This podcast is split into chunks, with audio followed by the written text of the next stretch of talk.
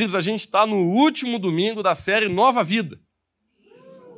Eu sei que muitos iam dizer U, outros iam dizer A. Quem está gostando dessa série aí? Quem está sendo abençoado? Eu estou sendo muito abençoado e olha que eu estou pregando. Você sabe que quem prega é quem mais é ministrado por Deus? Eu garanto a você. Quando a gente está pregando assim, às vezes a gente prega e fala, Jesus, tem misericórdia de mim, nesse princípio que eu vou falar agora. Porque, sabe, queridos, como é precioso, como a palavra de Deus é preciosa, mas ao mesmo tempo você sabe, a palavra de Deus ela vem para nos confrontar. A palavra de Deus ela vem para falar aos nossos corações e nos confrontar. Né? E nesse, nesse mês, né, do mês de julho, aqui na nossa igreja, a gente, nessa série Nova Vida, a gente falou muita coisa boa. Né? Não sei aqui, deixa eu fazer uma pergunta. Quem aqui você participou de todos os domingos da série? Nem, nem foi pela internet, talvez, mas quem. Olha só, muita gente. Obrigado, querido, por você ter sido fiel, em participar de todos os episódios aí. Mas se você lembra, primeiro episódio, primeira semana da série Nova Vida, a gente falou muito sobre o nosso posicionamento interno. Por exemplo, a gente falou sobre fazer coisas pela primeira vez, que a gente nunca fez. Existe uma verdade que ela é muito verdadeira, apesar de a frase ser redundante, que a gente nunca vai alcançar um resultado diferente fazendo as mesmas coisas. Não é verdade? Uma das coisas mais ridículas que um homem pode galgar na vida é acordar um dia pensando, hoje o dia vai ser diferente. E o que ele decidiu fazer é a mesma coisa que ele fez no outro dia. Não vai, nada diferente vai, vai acontecer na sua vida enquanto você fazer o que você faz todo dia. A gente precisa de atitudes inéditas para ver resultados novos. A gente falou de Pedro, de como ele foi a primeira pessoa que decidiu obedecer a Jesus andando sobre as águas. A gente falou, por exemplo, da coragem que Davi teve quando ele enfrentou Golias e como a gente precisa ter coragem para enfrentar os nossos problemas e não ficar olhando. A gente falou de Abraão e da fé que esse homem teve que ter para obedecer Jesus e Deus, quando Deus pediu para ele sair da terra dele, da parentela dele, para um lugar que ele nem sabia onde era. A gente falou da radicalidade de Jesus, quando ele decidiu morrer por cada um de nós.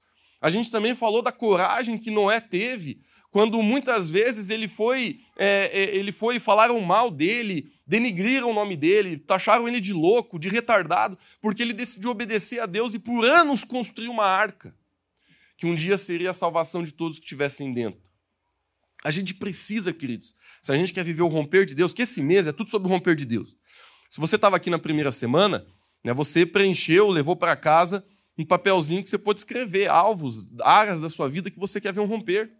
Eu tenho certeza que você está aqui hoje à noite, existem áreas da sua vida que você quer viver um romper. Você diz, Lucas, eu tenho áreas da minha vida que eu quero ver um romper de Deus, cara, não, eu não aguento mais do jeito que está. Talvez coisas que você está lutando já há meses. Mas sabe, queridos, a gente precisa de um posicionamento dentro do nosso coração para a gente ver as coisas começarem a mudar. Segunda semana, a gente começou a detectar atitudes dentro do nosso coração que travam a nossa vida. Quem lembra? A gente falou sobre pecado. Todos nós temos áreas de pecado onde nós somos mais afligidos. Né? A Bíblia chama de áreas de fraqueza. Né? A gente falou sobre seis princípios para nos ajudar a vencer o pecado nessas áreas mais difíceis. Né? A gente falou sobre o nosso passado e coisas que podem estar no nosso passado para destruir o nosso futuro, como falta de perdão, culpa, acusação. A gente falou sobre aprender a colocar a sabedoria da palavra de Deus nessas áreas que a gente quer viver ou romper. E a gente falou sobre obediência, que é a crise do planeta, que é a crise da nossa vida. Né? Muitas vezes a gente já sabe que deveria estar fazendo, não está. Uma das verdades que eu creio para a minha vida, acredito que você concorde para a sua, né? que se tudo aquilo que a gente sabe que a gente deveria estar fazendo, a gente começasse a fazer amanhã, a gente já ia viver uma revolução na nossa vida de vereda. A gente sabe disso. Muitas vezes o que a gente precisa para ver a revolução de Deus na nossa vida não é uma revelação nova. Não é uma coisa nova, uma sabedoria nova, uma direção nova, um novo dirigir de Deus. Não. Às vezes o que a gente precisa é fazer o que a gente já sabe que deveria estar fazendo.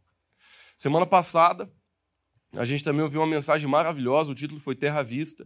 Né? E a gente falou também sobre atitudes do nosso coração que precisam ser desenvolvidas. E a gente falou muito sobre os nossos olhos e que os nossos olhos estão vendo.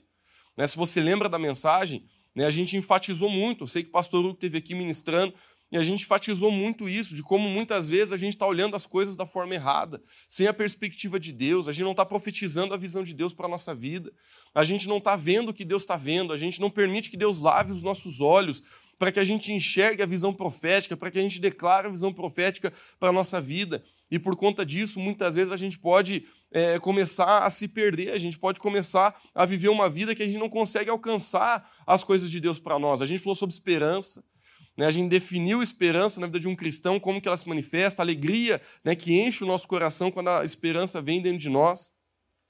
A gente falou, por exemplo, sobre aquela história de quando o povo é, saiu do, do Egito né, desculpa, da, eles estavam carregando a terra prometida, eles, na verdade, Moisés já tinha morrido, Josué que estava governando o povo naquela época, e eles já estavam com a arca da aliança, precisando se movimentar de um lado para o outro, e eles precisavam que um rio parasse e a, a, questão é que eles começaram a andar, mesmo o rio não parando. E no verso que a gente leu, a gente aprendeu esse princípio, que o rio só vai parar se os nossos pés já estiverem molhados. Nessa analogia está querendo dizer uma coisa linda, que muitas vezes a gente fica a seco ali olhando para o rio, isso claro que é uma analogia, mas a gente fica a seco olhando para o rio, esperando ele parar quando Deus está falando, entra, se molha, porque depois que você agir em fé, aí eu vou fazer a coisa acontecer. A verdade, queridos, é que muitas vezes é difícil a gente é, crer para ver. A gente, a gente tem esse sistema de ter dificuldade de viver em fé para depois ver as coisas. A gente quer primeiro ter a garantia. A gente primeiro quer que a pessoa faça algo para que a gente confie. Mas com Deus a fé ela não funciona desse jeito. Queridos, esse mês foi um mês que com certeza nós falamos de princípios, valores, verdades, né? fomos confrontados na nossa cultura em tanta coisa que eu tenho certeza que se você é, administrar o seu coração para você aplicar tudo isso que a gente ouviu aqui, sua vida vai viver uma transformação muito grande. Muito grande. Hoje é o último domingo dessa série e a gente vai fechar com chave de ouro, porque essa mensagem eu creio que vai ser muito forte ao seu coração, vai falar muito com você. Eu creio que aquilo que Deus vai mostrar para nós hoje aqui vai fechar com chave de ouro aquilo que a gente precisa para fechar o ciclo e viver o romper de Deus na nossa história. Se por acaso você não teve oportunidade de ouvir alguma das mensagens da série, elas estão no nosso canal do YouTube. É só você entrar lá no Com Otacílio TV no YouTube. Todos os nossos cultos eles ficam gravados lá e você vai ter oportunidade de ouvir as mensagens de novo. A gente também está lançando semanalmente né, um, um, um devocional, uma mensagem devocional que resume essas mensagens que a gente está ministrando aqui no domingo em 10, 12 minutos. O pessoal pediu para eu gravar em 5, é impossível. Quando eu vou pregar aqui, eu tento terminar em menos de 50 minutos, imagina resumir tudo em 5. Eu não consegui, mas está saindo uns vídeos de 10 a 12 minutos lá também, resumindo os princípios que a gente está conversando. Mas vamos lá. Eu quero que você acompanhe junto comigo aqui. A gente vai começar é, lendo alguns versos da Bíblia. Por favor, é, segue aqui para a gente na, dentro da apresentação. Pode passar o segundo slide, pode ir direto para o terceiro, onde está o versículo. Queridos, a gente vai começar lendo esses dois versículos que falam, não vou dizer a mesma coisa, mas quase. Olha só o que a Bíblia fala em Romanos capítulo 5, versículo 1 a 3. Tendo, pois, justificados pela fé, temos paz com Deus por nosso Senhor Jesus Cristo, pelo qual também temos entrada pela fé a esta graça, na qual estamos firmes e nos gloriamos na esperança da glória de Deus. E não somente isso, mas também nos gloriamos, agora presta atenção nisso aqui. Mas também nos gloriamos nas tribulações. Agora, olha só o que a Bíblia fala que o problema, a tribulação, a dificuldade é, desenvolve na nossa vida. Sabendo que a tribulação, ela produz paciência. Pode passar para frente. E a paciência, a esperança. E a experiência, a esperança. E a esperança não traz confusão, porquanto o amor de Deus está derramado em nossos corações pelo Espírito Santo que nos foi dado. Então, aqui a palavra de Deus, ela está falando que existem processos que produzem algumas coisas na nossa vida. Vamos ler um, um, versículo em Tiago que fala uma coisa muito semelhante. Tiago, capítulo 1, versículo 2 e 3, olha o que a Bíblia fala. Meus irmãos, tende por grande alegria quando passardes por várias tentações. Tem outra versão que fala tribulações que eu prefiro. Sabendo que a prova da vossa fé, olha só, aqui mais uma vez, em outro livro da Bíblia, a palavra de Deus está nos arremetendo para a mesma conclusão.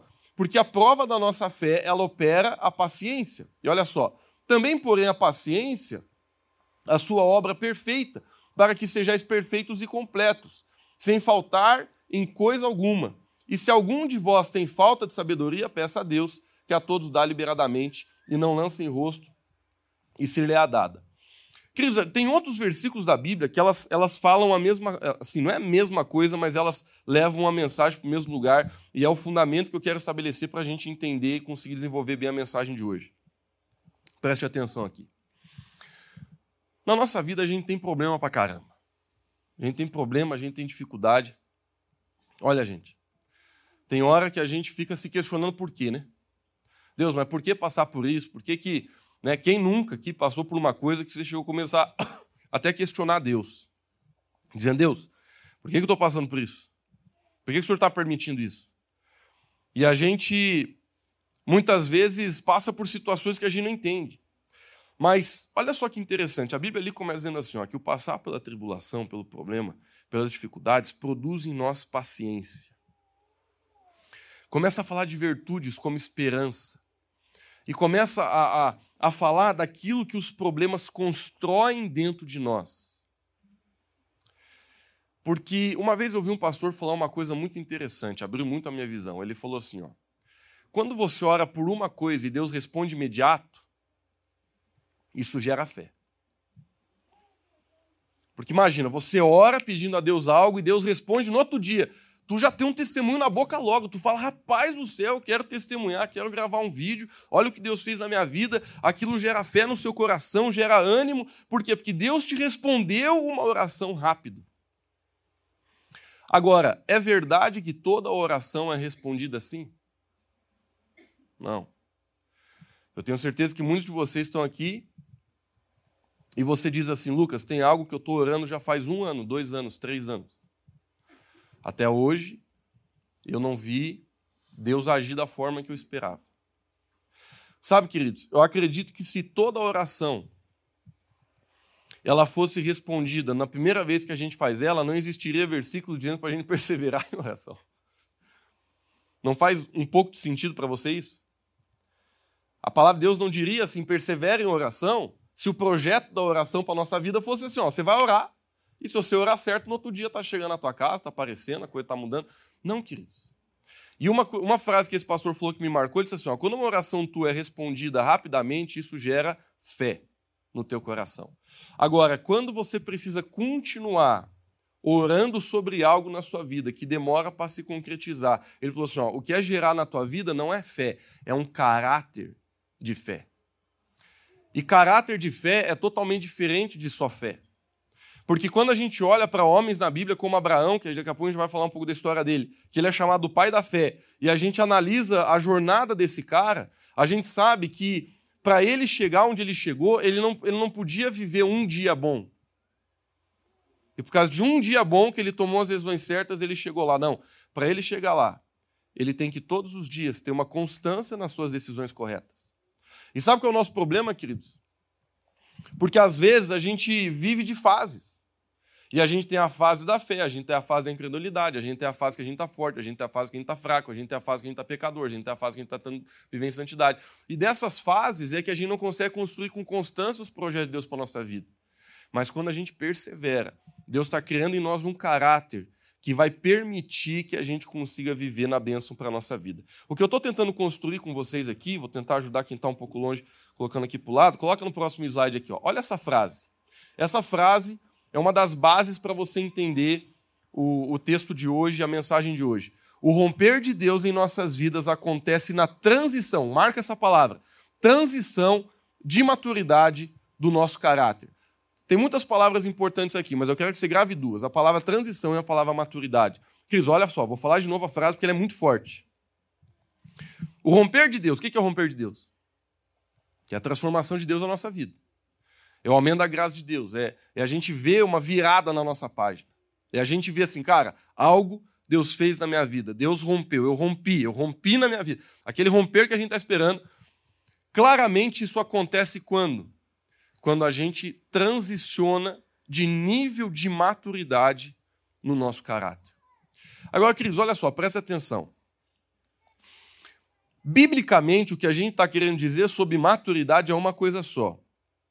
Porque a definição de, de, maturidade, eu sei que pessoas que não servem a Jesus e não lêem a Bíblia vão ter uma interpretação de maturidade. Por exemplo, pessoas elas podem dizer que um homem é, quando começa a ficar careca, cheio de pelo e meio burro, amadureceu.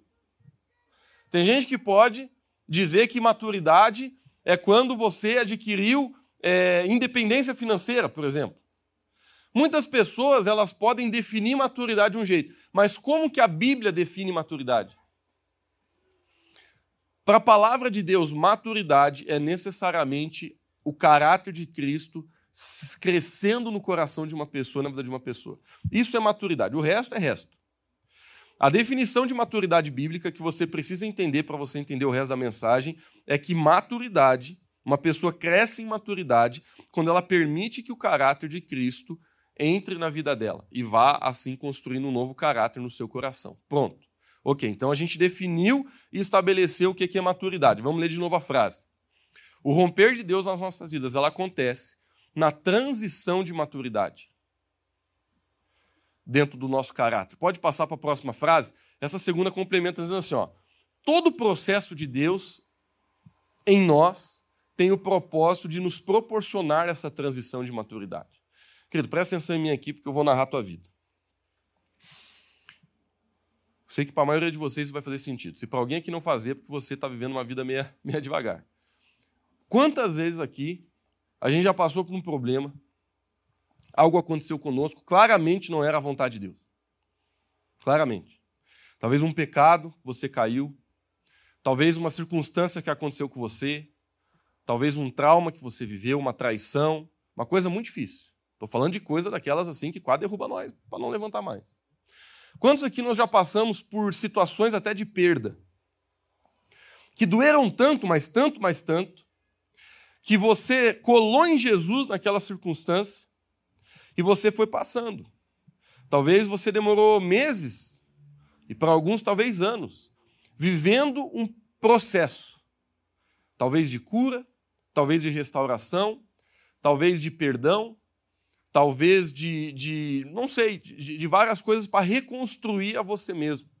Você teve lutas internas, você teve lutas externas, você teve conflitos, você pagou um alto preço para confiar no Senhor de novo, para buscar o caráter de Cristo, para abandonar né, um pecado. Resumindo, você passou por algo muito difícil. E de repente, no final dessa jornada, quando você fechou aquele ciclo, você olhou para trás e você disse algo parecido com isso. Cara, parece que eu precisava ter passado por isso. Não foi bom? Não foi a vontade de Deus? Por exemplo, estou né, dando exemplos aqui. Não é da vontade de Deus que você seja traído no seu casamento, por exemplo. Deus não planeja isso para ninguém. Não é da vontade de Deus um divórcio. Não é da vontade de Deus que uma pessoa, por exemplo, tire sua própria vida. Não é da vontade de Deus que você caia em pecado. Não é da vontade de Deus que a gente ande em moralidade. Não é da vontade de Deus que a gente roube. Não é da vontade de Deus. O pecado ele não é da vontade de Deus. Só que Deus ele é tão poderoso e grandioso que muitas vezes, mesmo a gente passando por esse tipo de experiência, Deus ele aproveita o problema, ele aproveita a tribulação, ele aproveita que uma vez a gente está no chão e ele nos ensina tanto a respeito daquilo que vai criar em você uma imagem de que você precisava ter passado por aquilo. Então não sei se você se já caiu tua ficha, mas isso já aconteceu comigo várias vezes, gente. Agora, o que está realmente acontecendo?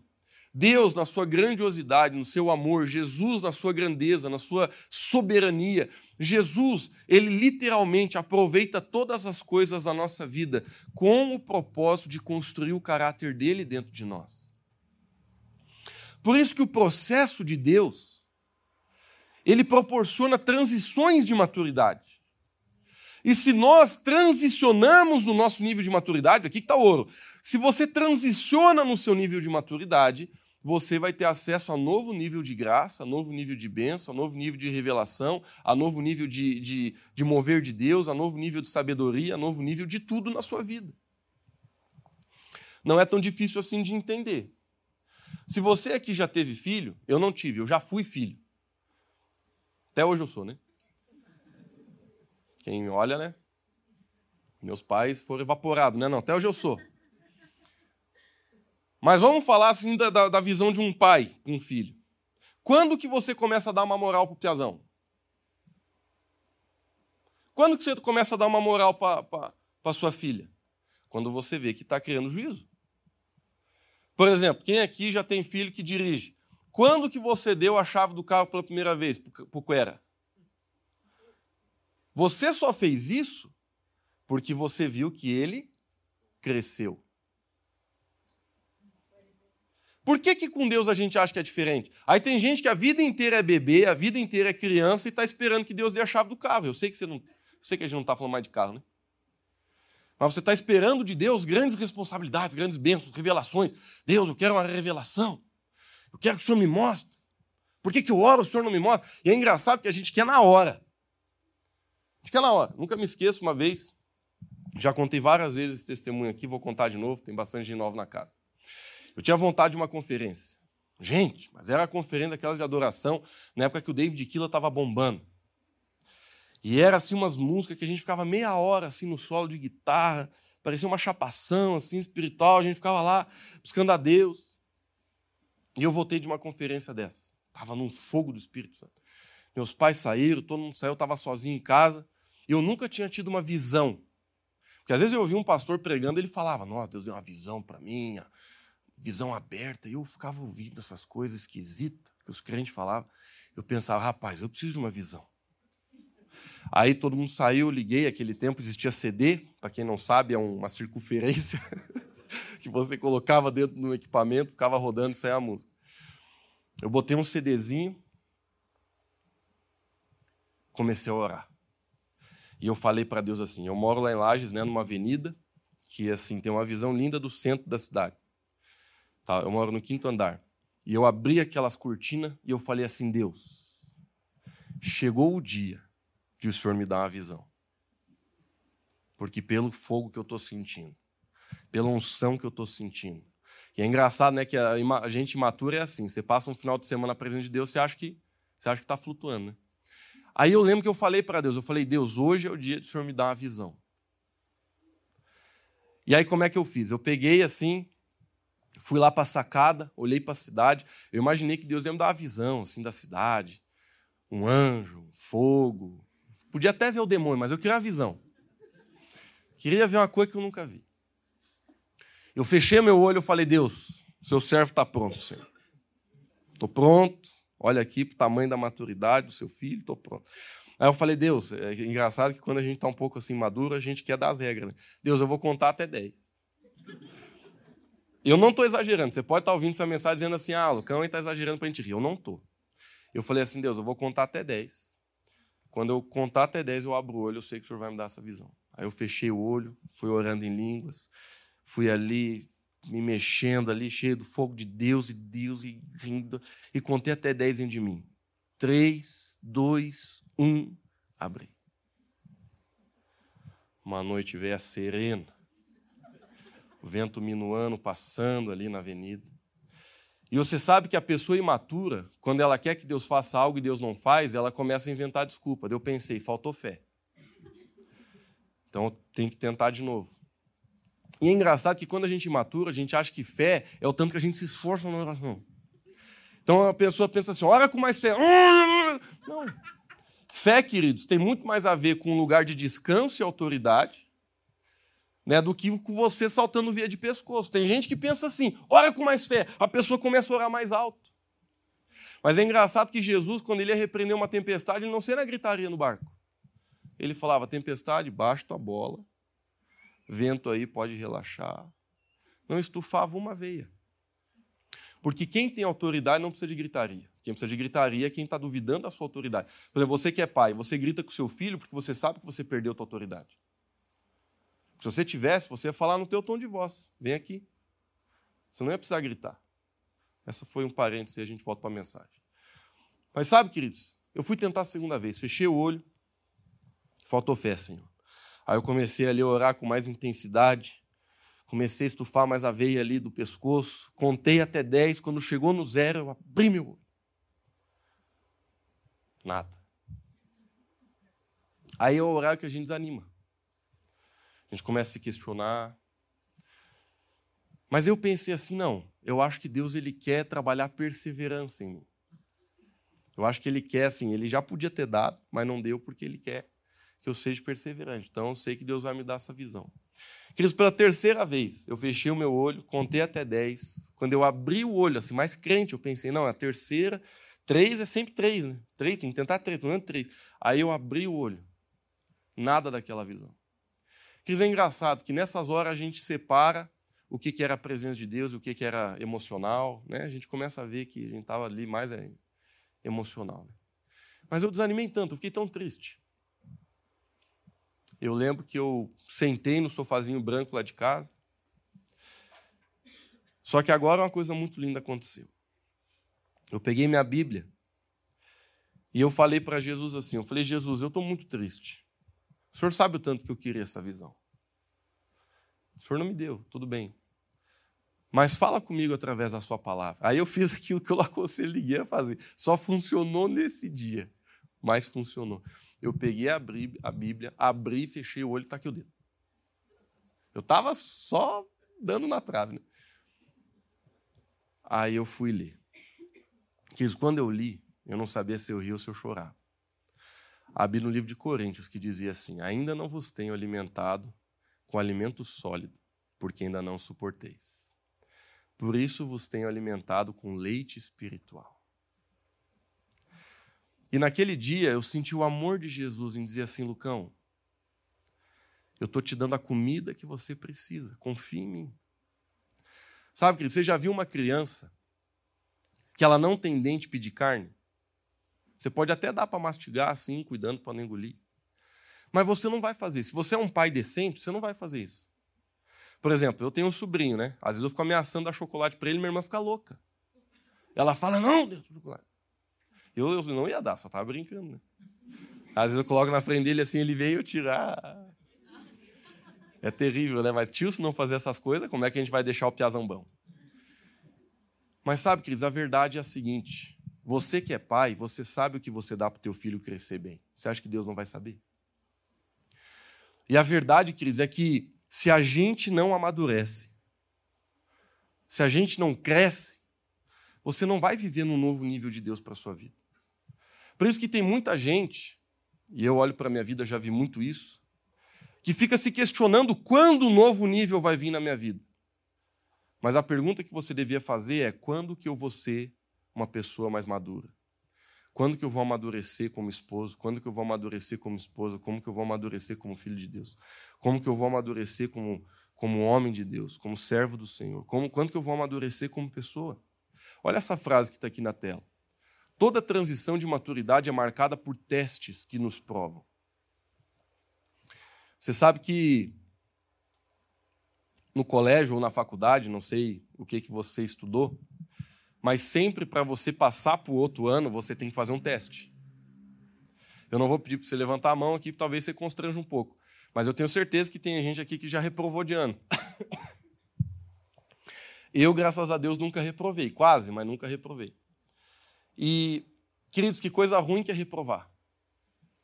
Quem está rindo aqui é porque reprovou. Tem as pessoas me olhando aqui. Como é ruim reprovar? Por quê? Porque você viveu um ano inteiro, cara assistindo às aulas, levantando cedo. Você ficou um ano inteiro indo para o colégio, se esforçando. Um ano inteiro, tu imagina. Começou lá em fevereiro, foi até final de novembro, início de dezembro, indo na aula, participando, fazendo os trabalhos, estudando para as provas. Você ficou um ano inteiro estudando. De repente você rodou na prova, no, no, próximo ano, não adianta você chegar, por exemplo, você estava no primeiro ano, não adianta você chegar no segundo ano e entrar na sala do segundo ano. O professor vai fazer a chamada, vai ver que você não vai estar lá e vai dizer: Ó, oh, Lucas, mas você reprovou. Não, professora, mas eu não quero, eu já fiz o primeiro ano. Não, você reprovou no teste. Volta para o primeiro ano. Queridos, como é triste você reprovar. E sabe, esse é o sentimento que muitas vezes acontece comigo e com você quando a gente reprova nos testes da nossa vida.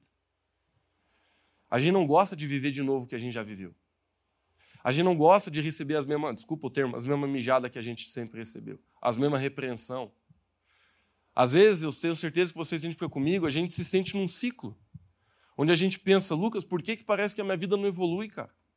É sempre o mesmo problema financeiro, é sempre o mesmo problema com meu marido, é sempre o mesmo problema de comunicação, é sempre o mesmo problema de valor, é sempre o mesmo problema de princípio, é sempre o mesmo problema de prioridade, é sempre o mesmo problema, parece que a gente não sai do lugar. Queridos, eu quero te sugerir com todo carinho que o que falta é eu e você passar em alguns testes. Eu quero falar para você hoje, antes de a gente orar, sobre cinco testes que a gente passa. O primeiro deles é o teste da fidelidade. E o texto que está ali, pode colocar no texto fazendo favor, ele fala da história de Abraão. Essa história você conhece. Aqui, A Bíblia diz assim: é... E estendeu Abraão a sua mão e tomou o cutelo para imolar o seu filho. Mas o anjo do Senhor lhe bradou do céu e disse assim: Abraão, Abraão. E disse: Eis-me aqui. Próximo texto. Então disse: Não estenda a tua mão sobre o moço e não lhe faça nada, porquanto agora sei que temes a Deus. E não me negaste o teu filho, o teu único filho.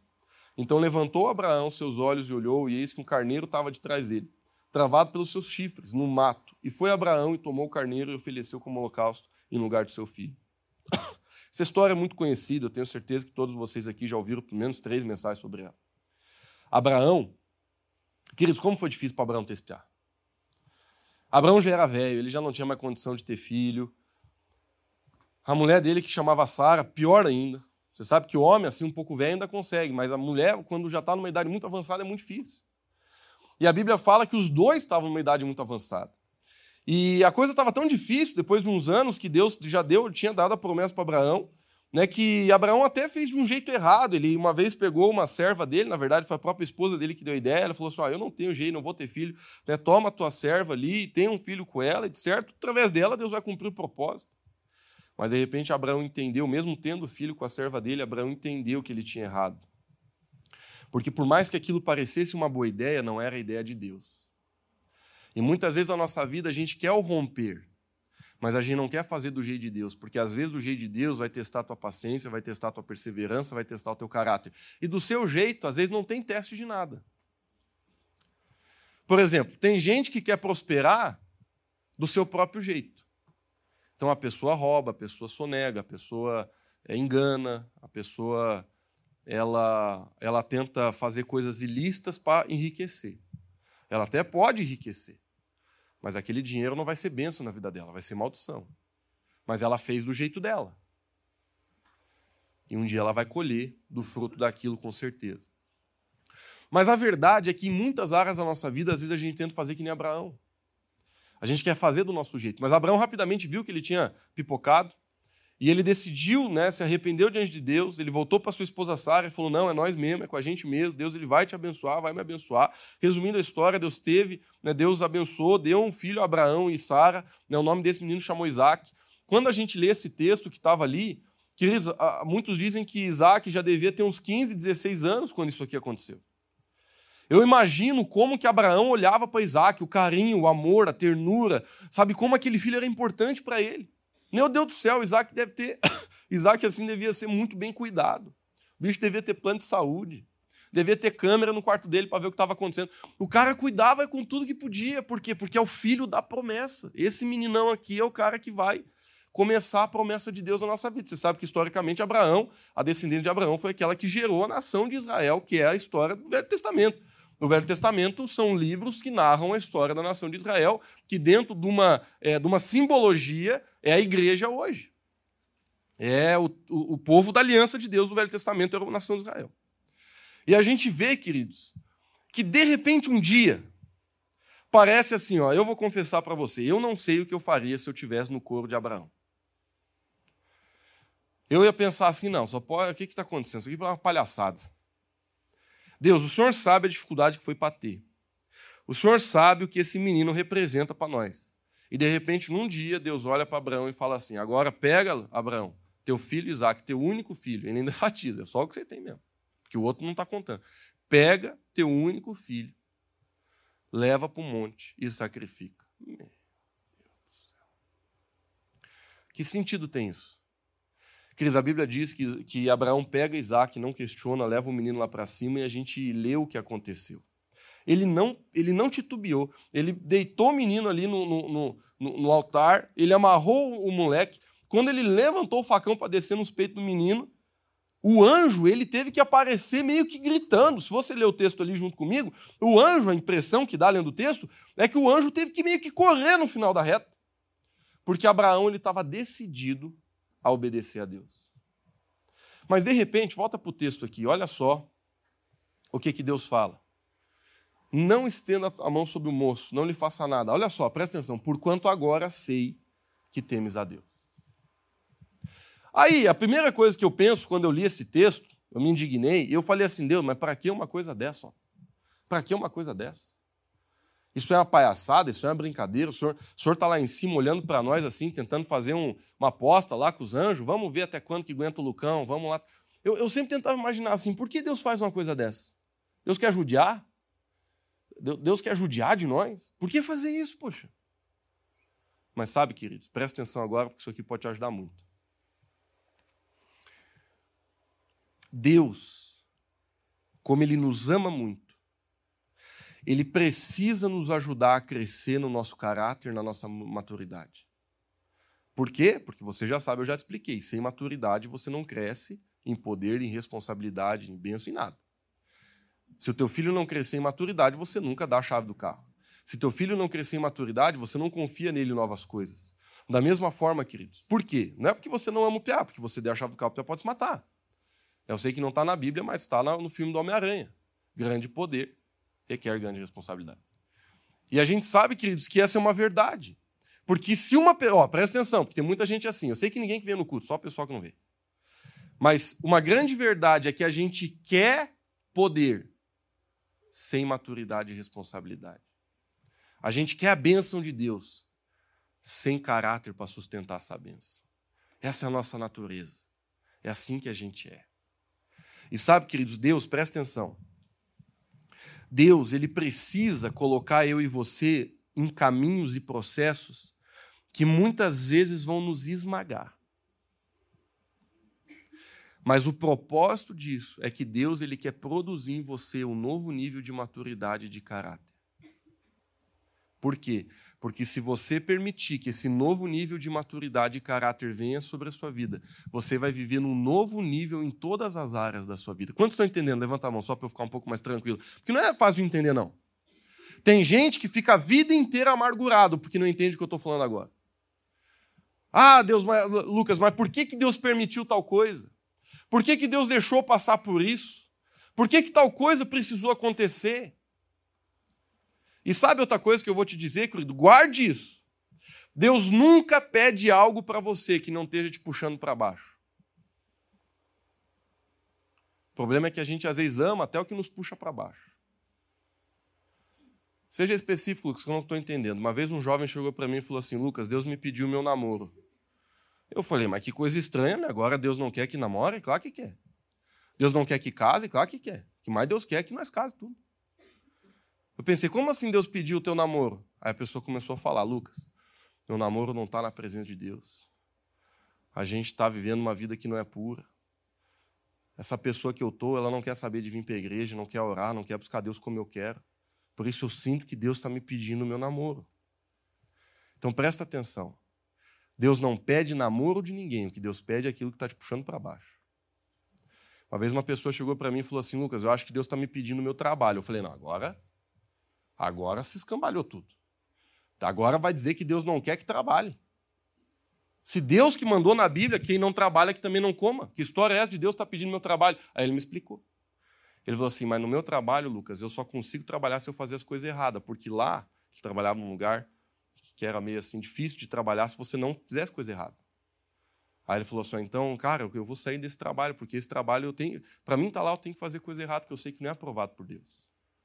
Aí eu entendi que Deus não estava pedindo para ele o trabalho.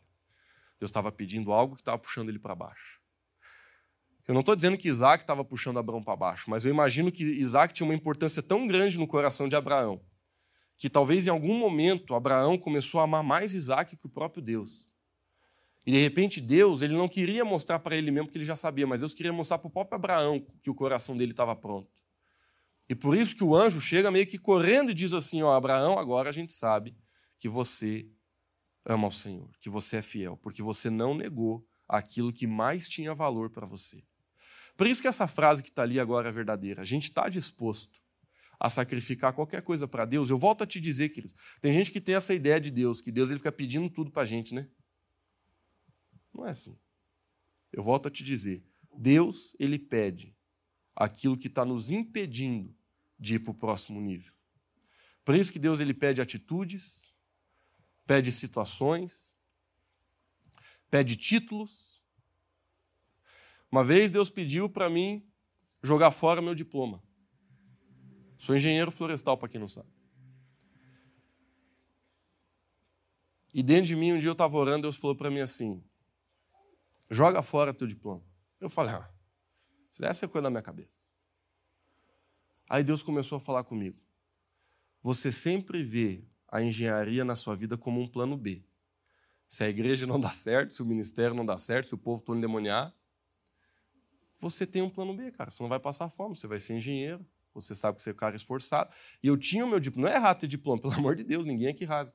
Mas na minha vida, a engenharia para mim tinha se tornado um plano de escape se o plano A de Deus para minha vida não desse certo. Agora, você acha que Deus tem um plano B para você?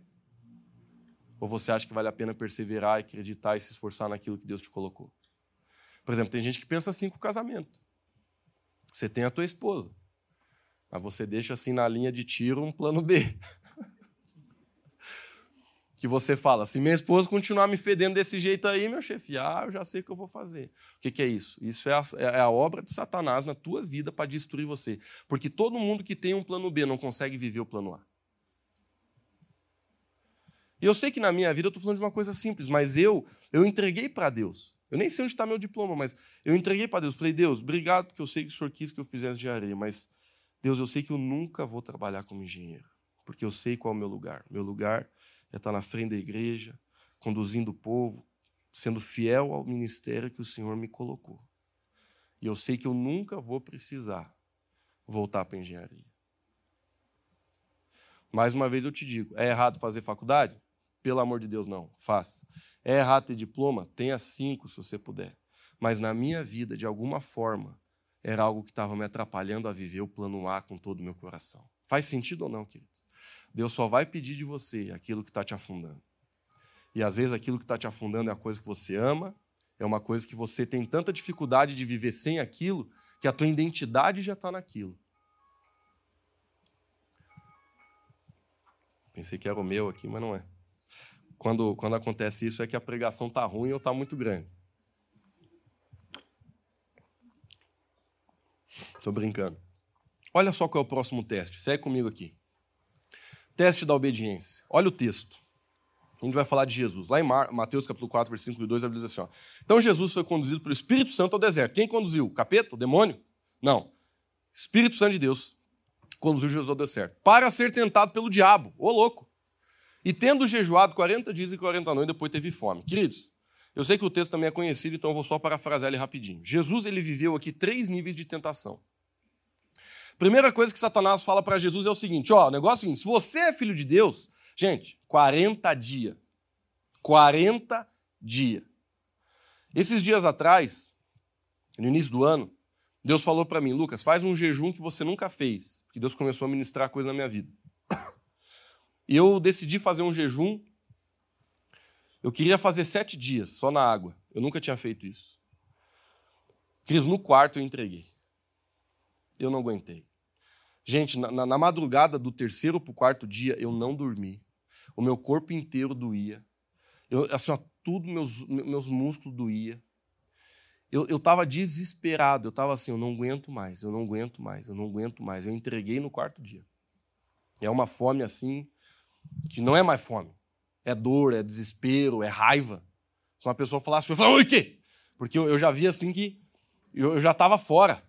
Eu já estava fora, eu já estava eu nunca tinha feito, né? Eu tenho amigo, por exemplo, o pastor Luciano Subirá, já jejuou várias vezes 40 dias. E ele tinha acabado de, de, de, de sair lá de lá e eu estava inspirado para fazer um jejum. Queridos, eu imagino Jesus que ficou 40 dias sem comer nada. Meu amigo, você não sabe o que é isso aí. Você não sabe. Quando você vai jogar bola, e você, compadre, sabe o que eu estou falando, você volta para casa com fome, você pega aquela bolacha Maria mole de uma semana, já, já é gostosa. Porque a fome é o melhor tempero, já diz o ditado. Jesus, ele devia estar tá com uma fome, mas com uma fome, com uma fome. De repente, Satanás vem e fala para ele assim: Se tu és filho de Deus, faz essa pedra virar um pão. Se fosse nos dias de hoje, Satanás ia falar para ele assim: Faz essa pedra virar um Big Mac. Faz essa pedra virar uma pizza da Pizza Hut de calabresa, com borda recheada. Jesus ele se sentiu tentado. Mas o que Jesus falou foi aquela famosa frase: nem só de pão virá homem, estou a falar para você é pouco de Deus. Ele decretou uma realidade maior para destruir uma realidade menor, que é a realidade da tentação. Esse foi o primeiro nível, foi o nível do corpo. Agora, o segundo nível foi o nível da alma. Satanás leva ele para cima do cume de um templo, a galera lá embaixo, porque naquele tempo, se você conhece os templos, não era cheio de gente dentro. O pessoal ficava fora no pátio. Galera, força de raça. E aí, qual que era a ideia de Satanás agora? Falou para Jesus assim, ó, se joga de cima do templo. Porque a Bíblia fala, e é isso que Satanás é assim, ó, Satanás, quando ele não consegue pegar a galera com a mentira, ele começa a misturar a verdade. Agora, Satanás ele fala para Jesus assim: ó, a Bíblia fala que você dará ordem aos seus anjos. E eles vão ter que cumprir. Então, olha o que Satanás fala para Jesus: se joga daqui de cima e pede para que os teus anjos aterrizem você lá embaixo. Cristo, tu imagina o quanto de visualização esse negócio ia ter no YouTube? Você consegue imaginar quanta curtida ia ter se alguém estivesse fazendo uma live no Instagram? Se alguém estivesse fazendo um Reels? Por quê? Porque agora a tentação, ela é de se sentir amado, de se sentir importante, de se sentir com valor. Essa é uma tentação que, sinceramente, tem destruído com o nosso mundo. Porque muitas pessoas têm vendido seus valores para se sentir amado por pessoas que não querem amar elas.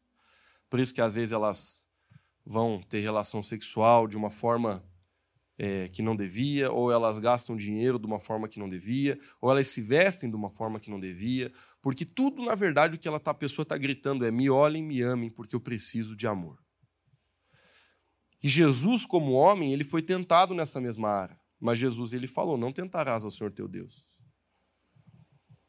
O terceiro nível de tentação foi quando Satanás leva Jesus para cima de um monte e mostra todos os reinos da terra, dizendo assim: tudo isso aqui me foi dado, eu dou para quem eu quero. Claro que ele falou isso. Ele não mentiu, o homem, através do pecado, ele deu absolutamente autoridade da terra para Satanás. Que história é essa, Lucão? É só tu ler o livro de Gênesis. Quando Deus fez o Adão, ele falou: a terra é tua, filho. Reina nesse negócio. Quando Adão pecou, ele entregou essa autoridade para Satanás. Por isso que Jesus. Tem muita gente que se questiona, né? Eu era uma delas. Por que, que Jesus teve que vir no mundo? Você já se perguntou? Deus não é todo-poderoso, Deus não é tudo suficiente, Deus não é Deus, Deus não pode todas as coisas. Por que, que Deus não resolveu isso numa paulada na cabeça de Satanás? Ô, oh, para de incomodar, pão, acabou. Porque se um homem fedeu, um homem tem que limpar. A autoridade da terra está tá no homem, está na minha e na tua vida. Por isso que, para Otacílio ser transformada, Jesus não vai vir aqui transformar, você está aqui. Você é Jesus em Otacílio Costa. Por isso que Jesus ele veio como homem, porque a terra está na autoridade do homem. Jesus teve que vir como homem para resolver o pepino. Quantos estão entendendo? Muita gente fica se questionando, mas por que Jesus veio? Jesus ele veio porque um homem precisava resolver o negócio. Por isso que Jesus ele veio na condição de homem. A palavra de Deus fala assim: ó, como crerão se não há quem pregue? Jesus está mostrando uma realidade urgente dentro do planeta. Que quem está pronto para pregar o evangelho para que as pessoas possam crer é eu e você. Jesus, uma vez eu era pequeno, e toda criança tem umas perguntas doidas, mas que faz sentido. Eu perguntava pro meu pai assim, ó, ô pai, aquele tempo era o tempo da TV, né? Assim, tudo que a gente via era TV. Aí eu falava pro pai assim, pai, por que, que Jesus não aparece em cadeia nacional? Mas ia ser tão mais fácil. Era só assim, ó, ele aparecer em todas as TV do planeta.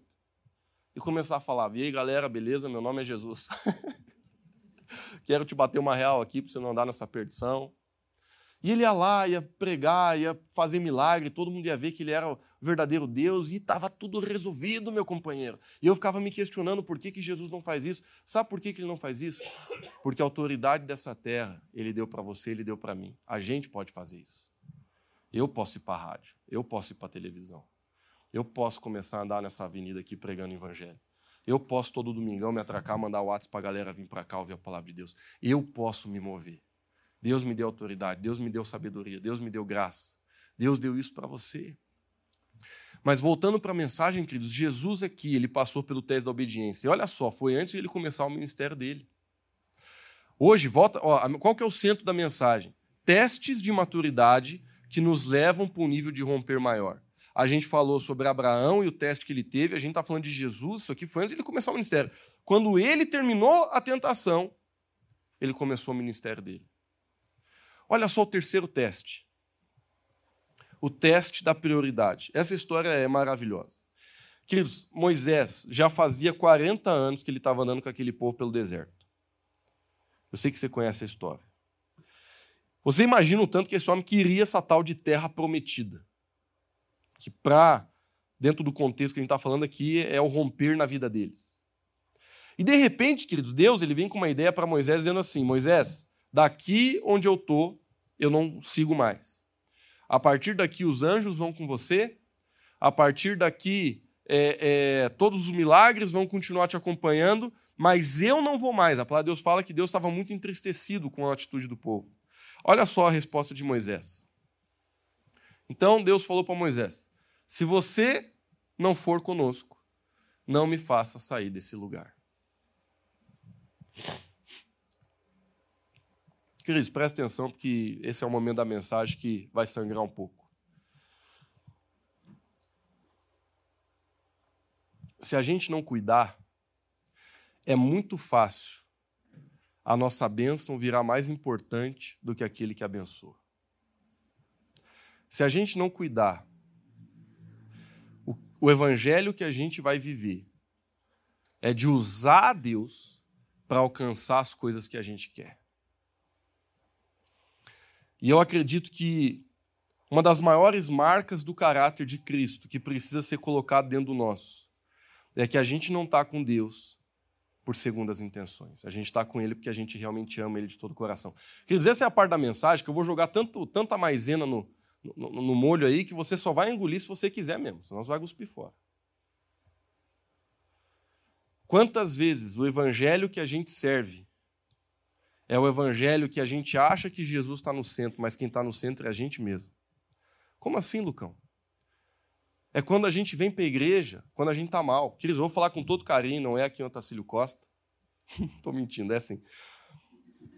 Quantas pessoas eu já vi, eu já vi vir aqui para a igreja, por exemplo, deu um pau com a esposa. Se tiver alguém aqui assim, eu não estou dando direto para ninguém, pelo amor de Deus. Ninguém se levante agora, até porque vai achar, nem para ir no banheiro, não vai achar que é você. Mas quantas pessoas eu já vi vir para a igreja assim, porque fechou o pau com a esposa, a esposa não quer mais, não quer saber mais. Aí o cara vem para a igreja. O cão do céu. Preciso de uma ajuda. O cara chega chorando, quebrantado, aceitando Jesus, Espírito Santo. Até o dízimo começa a dar. Desesperado. O que, que deu, homem do céu? Chorando, aquele pranto. Aí a gente vai ajudar, né? Porque como que a gente não ajuda? E Jesus é bom. Eu descobri que Jesus é tão bom que não é porque a pessoa às vezes está com uma motivação errada que Jesus não faz, né? Como Jesus é maravilhoso, né? E Jesus abençoa, Jesus ele restaura, Jesus ele trabalha na nossa vida. Agora, quantas pessoas eu vi, de repente resolveu o problema, vazou fora. A pessoa chega com um problema financeiro. Lucas, ora pela minha vida, eu preciso de um emprego. Vamos orar. A gente começa a orar, Deus dá um emprego. Queridos, deixa eu te fazer uma pergunta com todo carinho, não é para te ofender, mas é para te ajudar a crescer. De todo coração, olha para você. Você está usando a Deus?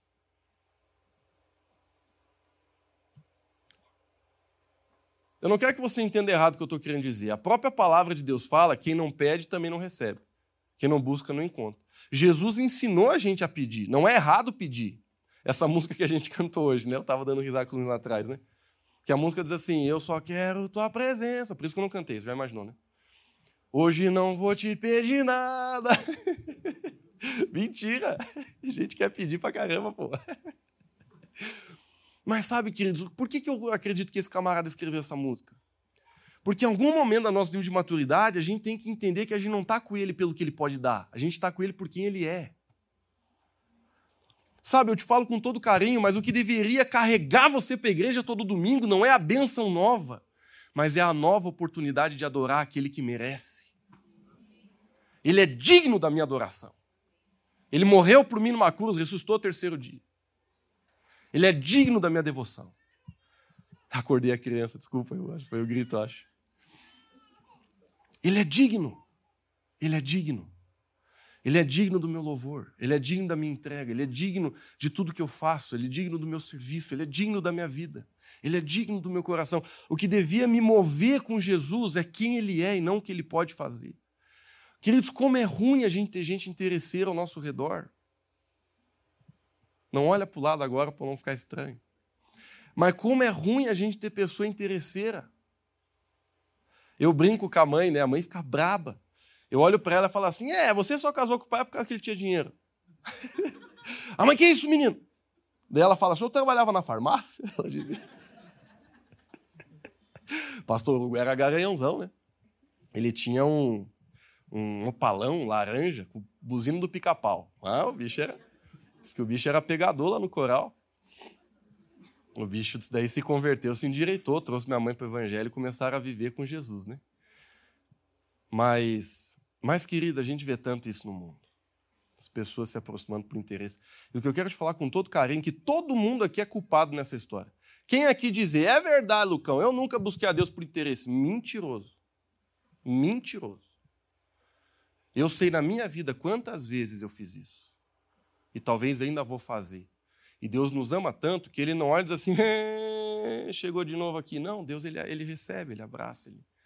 Mas Deus ele é, tão, ele é tão amoroso que ele mesmo começa a mostrar: Ô, oh, cara, acho que você não está aqui bem pela motivação certa. Vamos resolver isso aí, vamos consertar. Então, queridos, não se sinta mal se você, se você vê isso na sua vida. Mas deixa eu te falar com todo carinho: você não deve buscar Deus para a tua vida melhorar. Você deve buscar Deus porque Ele é a única pessoa que te ama de verdade nessa vida. Ele morreu por você. E se você buscar Ele, você tem a promessa da salvação, da vida eterna. Você não vai passar a tua eternidade longe no inferno, mas você vai ter a salvação em Cristo Jesus. E as promessas da palavra de Deus vão começar a acompanhar você e a tua casa. Mas a Bíblia fala né, que a gente deve sondar o nosso coração. Porque muitas pessoas ainda vivem nessa atmosfera de usar Deus para a vida melhorar. Ah, Lucas, hoje eu vou na igreja porque eu estou precisando de uma benção. Queridos, não estou achando que é errado vir para a igreja quando está mal, não. Graças a Deus que tu vem, né? Pior se fosse para o bar. Vem para a igreja. Agora, em algum momento da nossa vida, esse negócio tem que virar. Eu gosto de dizer assim: ninguém vem a Deus, desculpa, permanece pela dor. A gente pode vir pela dor, mas é uma coisa que eu aprendi na minha vida. Quando a gente está mal, a gente vem para Jesus, pela dor. E não tem nada de errado, Jesus muitas vezes até permite algumas coisas para a gente voltar. Mas uma coisa que eu aprendi, a gente pode vir pela dor, mas ninguém permanece pela dor, a gente só permanece pelo amor. Então, tem as pessoas que vêm pela dor, mas não vivem a transição de maturidade para o amor. E aí, quando a dor vai embora, elas vão embora junto com ela. Mas se você vem para Jesus pela dor, eu tenho certeza, não vou mandar levantar a mão, mas se eu perguntasse assim, quem aqui veio para Jesus pela dor? Eu tenho certeza que mais da metade de tudo nós ia levantar a mão, inclusive eu. Mas em algum momento, em algum momento da sua jornada, você teve que entender, rapaz, tá aqui para resolver esse problema é muito pouco, eu quero estar tá aqui por causa dele. E você transiciona no nível de maturidade. Do contrário, querido, se você vem pela dor, quando você resolver o teu problema, você vai sair da presença de Deus. E aqui, queridos, a gente encontra a realidade de Moisés. Moisés ele já estava amando muito mais a Deus do que o seu romper, do que a, do que, do que a bênção, do que o romper, do que o milagre. E por isso ele chega e diz assim: Eu não estou nem aí com os resultados da minha vida, desde que você esteja comigo até o fim. E esse deve ser o nosso coração. Já estou quase finalizando, mas eu quero falar de mais dois testes que a gente passa. Pode seguir aqui para mim, fazendo favor. O primeiro deles, né, o quarto, na verdade, é o teste da perseverança. Queridos, aqui, nesse texto, a gente contextualiza. Pedro aqui tinha acabado de negar Jesus três vezes. Você conhece a história, né? Jesus olha para ele e fala assim: Pedro, antes que o galo cante, três vezes você vai me negar. Pedro fala: de maneira, mas credo, eu te negar? Jamais. Né, ele segue a vida, você sabe, o soldado vem, prende Jesus, aquela escarcel começa a acontecer, cada um vai para um canto. Pedro, como era um bicho velho, sim, corajoso, ele ficou perto, ele ficou vigiando perto o que estava fazendo com Jesus. A maioria dos discípulos nem perto estava, nem pegava mais no GPS o final dos caras. Eles já estavam longe. Pedro não, Pedro ele quis ficar cubando, ele queria talvez tra tramar alguma coisa meio 007 de recu né, recuperar Jesus. Ele estava ele tava na neura. Só que três vezes, gente, três vezes, sem mesmo Pedro perceber, ele nega que era amigo de Jesus para pessoas que perguntavam para ele. Aí o galo velho cantou. Gente, isso acabou com Pedro. Isso acabou com Pedro. Essa experiência acabou com Pedro. Jesus morreu, terceiro dia ressuscitou, e alguns dias depois que ele tinha ressuscitado, aconteceu o que a gente vai ler agora. Acompanhe comigo. Jesus chega para Pedro e fala assim: Pedro, você me ama? Jesus, Pedro fala: Eu te amo. Segunda vez, Jesus pergunta para Pedro: Pedro, você me ama? Jesus, Pedro fala: Eu te amo, Jesus. Agora a gente vai ler. Pela terceira vez, ele lhe disse: Simão, filho de João, você me ama? Pedro ficou magoado por Jesus ter lhe perguntado pela terceira vez que se amava ele. E lhe disse: Senhor, tu sabe todas as coisas e sabe que eu te amo. Disse-lhe Jesus: Cuida então das minhas ovelhas. Querido, Pedro, nessa altura do campeonato, já tinha abandonado o ministério, tinha voltado a pescar, que esse era o trabalho dele antes de, começar a andar com Deus. Ele estava destruído, acabado. Mas Jesus, ele, ele tem esse, essa compaixão de ir até Pedro e ministrar o coração dele. E quando Pedro, ele está lá todo machucado, alguns gostam de dizer que por causa que Pedro negou três vezes, três vezes Jesus perguntou. Eu acredito nessa teoria. O que Jesus queria era restaurar o coração de Pedro. E ele pergunta três vezes: Pedro, você me ama? Porque eu acredito que Pedro começou a se questionar se ele amava realmente a Deus depois que ele tinha negado ele. E Jesus ele teve que restaurar no coração do próprio Pedro a ideia de que ele amava o Senhor. E sabe, queridos, por que, que aqui é o teste da perseverança? Me ouça. Porque na vida a gente vai cair. A palavra de Deus diz assim: ó, que sete vezes cai o justo, mas sete vezes ele levanta. A Bíblia não está dizendo que está ok a gente cair. A Bíblia não está falando que está certo a gente cair. A Bíblia não está falando que a gente pode pecar que não dá nada. Não é nada disso que a Bíblia está dizendo. Sabe o que a Bíblia está dizendo? que a pessoa que está em Cristo, a forma de ver que ela está em Cristo é que todas as vezes que ela pecar, ela não vai continuar pecando, ela vai fazer alguma coisa para parar de pecar. Em outras palavras, tem um amigo meu que fala uma frase que eu gosto muito, ele diz assim, ó, o problema não é pecar, o pro... cair, o problema é amar o chão. Queridos, olha só.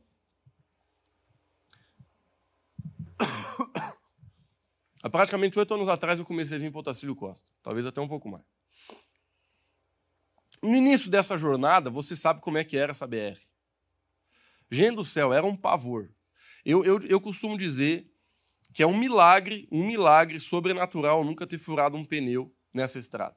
Porque eu conheço gente que vinha para cá uma vez a cada três meses e furava. O meu pai, ele vinha para cá muito esporádico.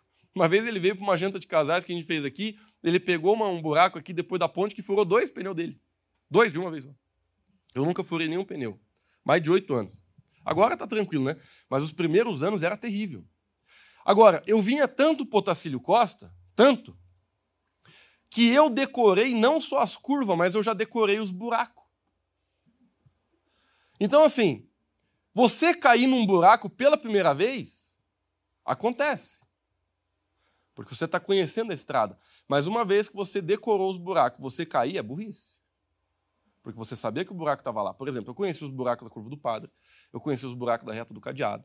Eu conheci todos os buracos aqui da região. Por quê? Porque eu toda semana estava pegando, indo e voltando, cara.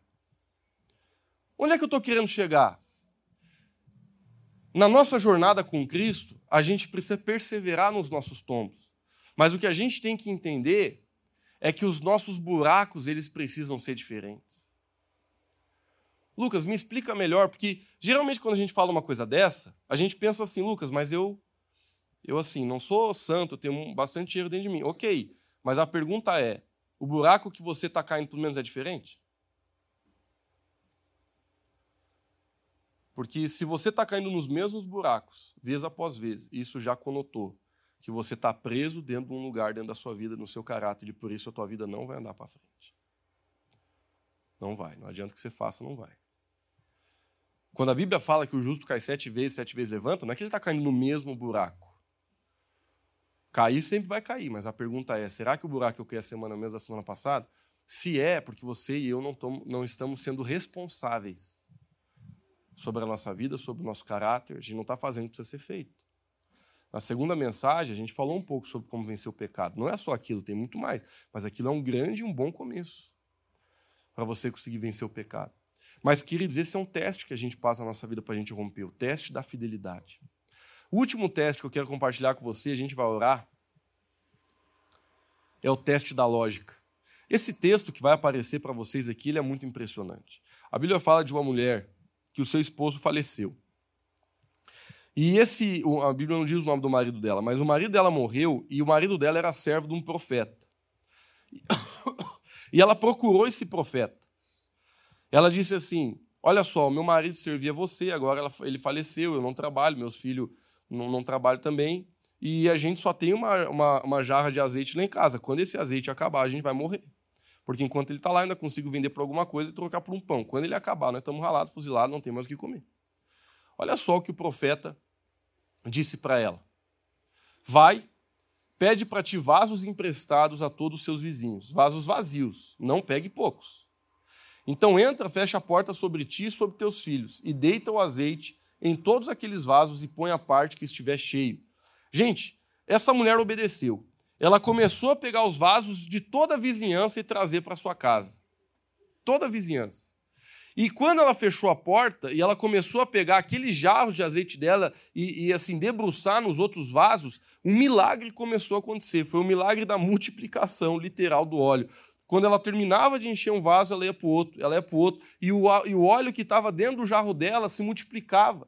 E a Bíblia fala, se você continuar lendo o texto, que ela continua derrubando. E quando ela termina de encher o último vaso que os filhos tinham pedido, ela questiona e fala assim: tem mais algum vaso aí? Aí os meninos falam: não, esse foi o último vaso que a gente conseguiu. Aí a Bíblia diz assim: então parou-se de multiplicar o óleo. E a pergunta que eu quero fazer para você está no próximo slide. Você está cheio de vasos em sua casa ou eles já pararam de chegar? Talvez essa, essa frase não faça sentido para você, por isso vou te contar um testemunho que eu acho que eu já contei aqui em outras oportunidades. Quando eu estudei, né, que eu fiz engenharia, eu fiz lá no CAV, na Universidade do Estado de Santa Catarina, no DESC. E eu tinha célula lá. Desde a primeira fase eu abri minha célula, foi uma experiência maravilhosa para mim. Porque você ter, você pregar o evangelho dentro do ambiente universitário é um desafio muito legal. Você cresce muito fazendo isso.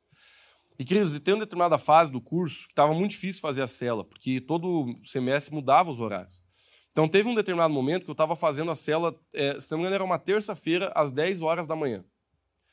Gente, e tinha um dia que estava um frio, mas estava um frio, estava aquele dia nublado da nossa região aqui, e um frio, e um vento. E estava tendo reforma na universidade, não tinha sala disponível para fazer a cela. Aí eu pensei assim, não, eu vou, não vou fazer hoje a cela, cara. Não tem como fazer. Eu lembro que eu até orei e falei para Deus assim: Deus, o senhor está vendo. Não é que eu não quero, é que não tem como. Mas, querido, eu não sei te explicar. Eu sei que há algo dentro de mim. Eu sei que o Espírito Santo de Deus ele colocou dentro do meu coração assim: ó, faz. Era só isso que eu ouvia: faz. De repente veio uma convicção dentro de mim. Eu falei: tá bom, eu vou fazer. Não tinha sala para fazer. Não sei se você já passou lá na frente do cave, mas na época, agora não tem mais, eles cortaram, mas tinha uns eucalipto na frente e eles estavam reformando a, a cantina, então eles estavam num, num salãozinho que era para ser um salãozinho de festa ali do lado de um campo de futebol de esquina. E eles estavam fazendo a cantina naquela, naquele semestre ali. Eu fui lá, roubei 12 cadeiras, roubei mesmo, porque não podia pegar. Eu roubei as cadeiras e saí correndo. E eu fui para baixo das árvores do eucalipto ali na frente da entrada do cave para fazer a cela. Só que dentro de mim, literalmente eu pensava, hoje eu estou criando aquele testemunho que um dia eu vou contar assim, ó, não veio ninguém, mas pelo menos fui fiel ao Senhor. Literalmente é o que eu pensava. Eu peguei aquelas cadeiras, fiz uma volta ao redor de mim, sentei numa. Aquele tempo, quem era líder de célula era mais difícil, poxa. Eu, quem era líder de célula naquela época tinha que ter três celulares. Eu tinha da Claro, eu tinha da Oi, eu tinha da TIM. Né? Quem, quem lembra aqui, quem aqui já usou Oi, você já foi ligador? Né? Confessa aí, pessoal da década de 80 para trás. O que, que era o ligador? Você botava vintão, ganhava mais vintão de crédito para poder mandar mensagem. Aí eu usava o número da Oi para mandar mensagem. Aí naquele tempo tinha o chat dublado da TIM, quem lembra desse negócio aí? Tá todo mundo quieto que não quer denunciar a idade, né? Aí tinha o, o chat do, do Black, você podia mandar mensagem também para a galera, né, da TIM de graça, você pagava uma taxinha pequena lá, só para começar a teclar. E aí eu tinha também o, o telefone da Claro para poder ligar né, que a gente tinha um pacote lá com a família, então eu tinha três celulares para mim não me quebrar. Um com cada chip. Queridos, eu mandei mensagem para todo mundo. Eu falei, ó, a cela vai ser aqui debaixo do eucalipto, na frente do cave, 10 horas da noite. Queridos, eu comecei a convidar as pessoas no caminho. Eu fui no, nas lanchonetes do, do cave, eu convidei todo mundo. Eu voltei lá, sentei com a minha Bíblia no, no, no, no colo, assim. Eu falei, Deus, um vento, gente, um vento. A minha orelha já estava assim. Eu sei que a gente não consegue ver a orelha, mas só pelo que eu senti, eu vi que estava roxo. Porque assim, minha orelha já estava assim, um vento, um vento, um vento, que por sã consciência ninguém faria o que eu estava fazendo. Eu falei, não vai vir ninguém, cara, não pode ser que alguém venha na cela hoje, mas eu vou obedecer o que Deus me falou. A gente passava, porque era bem na entrada da universidade, o pessoal passava e perguntava assim, ô Lucão, o que que tá fazendo aí? Eu dizia, ah, vou ter a célula aqui, cara, 10 horas, chegue aí. Ah, beleza, qualquer coisa eu chego. Pior coisa que você fala para o líder de célula é isso aí. Se ele te convida para a célula, você dizer qualquer coisa, eu vou. Tem outra desculpa que é terrível, é quando a gente fala, oh, vamos na célula hoje. Ah, vou ver, vou ver, eu apareço. Mas esse vou ver. E todo mundo só falou isso para mim, vou ver, se der qualquer coisa eu tô lá. Eu pensei, não vem ninguém. Queridos, para encurtar a história, porque o tempo está acabando, de repente sentou uma pessoa, eu já. Eu confesso para vocês, vou confessar porque a gente só conta as coisas boas. Quando sentou, eu fiquei triste, porque eu pensei, putz, só vai vir ela e eu vou ter que fazer assalto uma pessoa. É uma porcaria. Aí sentou uma pessoa, eu falei, putz, Aí de repente sentou outra. Eu falei, opa. Aí sentou outra. Aí sentou outra. Aí veio outro Lucão, cela aí, é aqui. Sentou. Queridos, quando eu vi, não tinha uma cadeira vazia. Mas na hora que, que a última pessoa sentou, Deus falou comigo: Na tua vida, eu vou sempre encher as cadeiras que você trouxer. E talvez isso aqui para você é uma história de um louco fazendo cela no vento. Mas para mim foi um dos maiores aprendizados que eu tive na minha vida até hoje no meu ministério. Enquanto você trazer a demanda, Deus vai encher. Quando você para de trazer a demanda, a bênção, a graça, a unção e os milagres vão parar também na sua vida. Por isso que os vasos precisam ser trazidos. Eu sei que a gente não está mais falando de vaso literal, a gente está falando de você viver um estilo de vida de fé que, se Deus não aparecer, tu está ralado. Quem vive um estilo de vida de fé, vive de tal forma que, se Deus não cumprir o que ele falou, tu está ralado. Ah, você quer que a unção de cura cresça na sua vida? Então vá orar pelo enfermo. Você quer que pessoas sejam transformadas pelo evangelho que sai da tua boca? Então abra sua boca e vai evangelizar.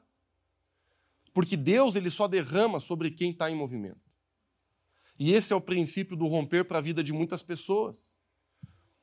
Muitas vezes a gente passa pelo teste da lógica. Queridos, não era lógica nenhuma, nenhuma eu fazer célula naquele dia, mas eu gosto de dizer, queridos, que o maior testemunho desse dia nem foi isso. Sabe qual foi o maior testemunho desse dia?